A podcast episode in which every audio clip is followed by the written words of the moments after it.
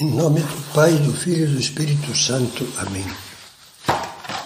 Vinde, Espírito Santo, enchei os corações dos vossos fiéis e acendei neles o fogo do vosso amor. Enviai o vosso Espírito e tudo será criado, e renovareis a face da terra. Continuando com as nossas meditações sobre a humildade, vamos ver agora mais brevemente mais uma cena do Evangelho. Onde estão os outros nove? Certa vez um grupo de dez leprosos foi ao encontro de Jesus. Como a lei prescrevia, pararam à distância e clamaram: Jesus, Mestre, tem compaixão de nós. O clamor dos leprosos tomou tocou o coração de Cristo. Ele se dispôs a curá-los e lhes mandou, como a lei estabelecia, que se apresentassem aos sacerdotes a fim de que certificassem a sua cura.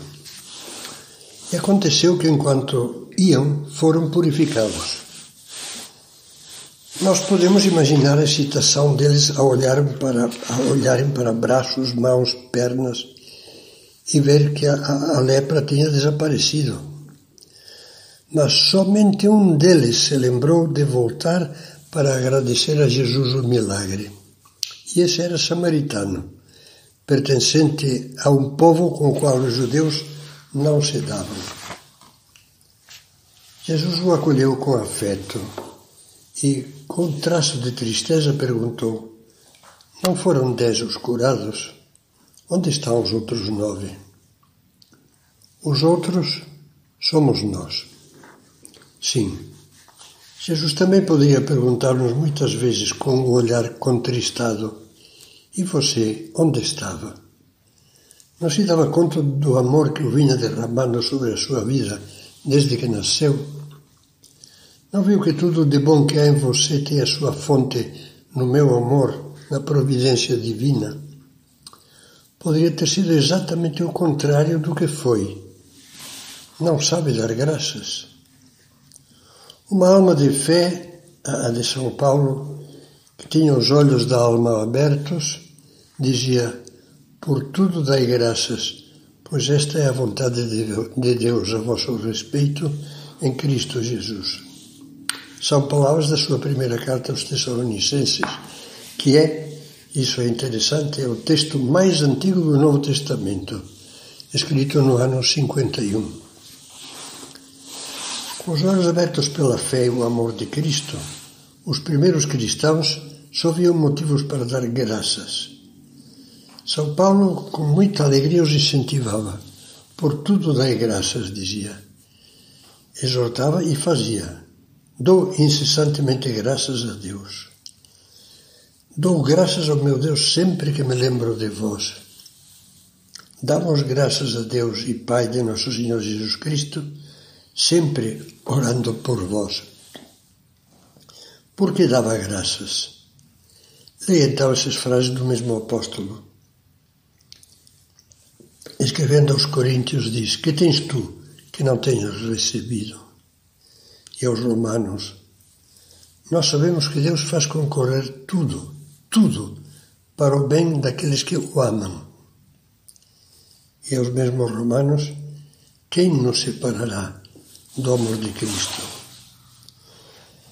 São Paulo dava graças a Deus porque, através de Cristo, Ele derrama na nossa alma constantemente o seu amor e nos envia o Espírito Santo com suas graças e seus dons. Os primeiros cristãos tinham disso uma certeza tão grande que os levava espontaneamente à alegria e à gratidão. Escrevendo aos Filipenses, São Paulo dizia-lhes: Alegrai-vos sempre no Senhor. Repito, alegrai-vos. O Senhor está próximo. Não vos inquieteis por nada, mas apresentai a Deus as vossas necessidades mediante a oração e a súplica com ações de graças. Ou seja, tratai de tudo com Deus na oração, mas enquanto pedis, é o que significam essas palavras de São Paulo, enquanto pedis, Comecei a, a dar-lhe graças, porque tudo que vem, vem dele é para o nosso bem. Quando não damos graças a Deus é por um desses dois motivos.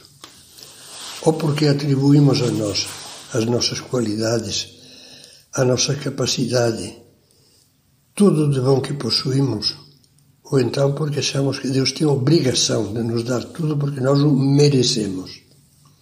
As duas atitudes são de orgulho em estado quimicamente puro. Nunca lhe ocorreu que Deus podia ter permitido que nascêssemos e crescêssemos com debilidade mental ou com outra incapacitação grave. Que tens tu que não hajas recebido? E se conseguiste alguma coisa pelo teu esforço, é porque Deus te fez capaz. Sem os dons naturais, sem a inteligência, sem a saúde, sem a vontade, e sem a ajuda da graça divina, seríamos uma perfeita nulidade. Vejamos, enfim, o agradecimento de um santo. O dia 27 de março de 1974 era a vigília do Jubileu de Ouro da ordenação sacerdotal de São José Maria Escrivá. Ele fez nesse dia sua oração a meia voz, diante do Santíssimo Sacramento juntamente com alguns dos seus filhos.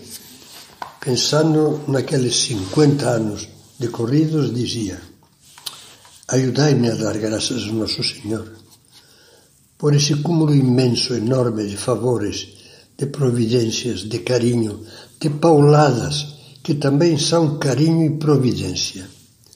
Senhor, ele se dirigia diretamente a Jesus Eucarístico no sacrário Senhor, obrigado por tudo. Muito obrigado. Tenho-te dado graças, tenho-te dado graças habitualmente. Graças tibi, Deus, graças tibi. Graças a ti, ó oh Deus, graças a ti. A vida de cada um de nós tem que ser um cântico de ação de graças. Tu és quem és, a bondade. Eu sou quem sou, o último trapo sujo deste mundo podre. E, no entanto, tu me olhas e me procuras e me amas. Senhor, que os meus filhos te olhem e te procurem e te amem. Senhor, que eu te procure, que te olhe, que te ame. Meu Deus, meu Deus, ainda que não saiba dizer-te outra coisa, já é bastante.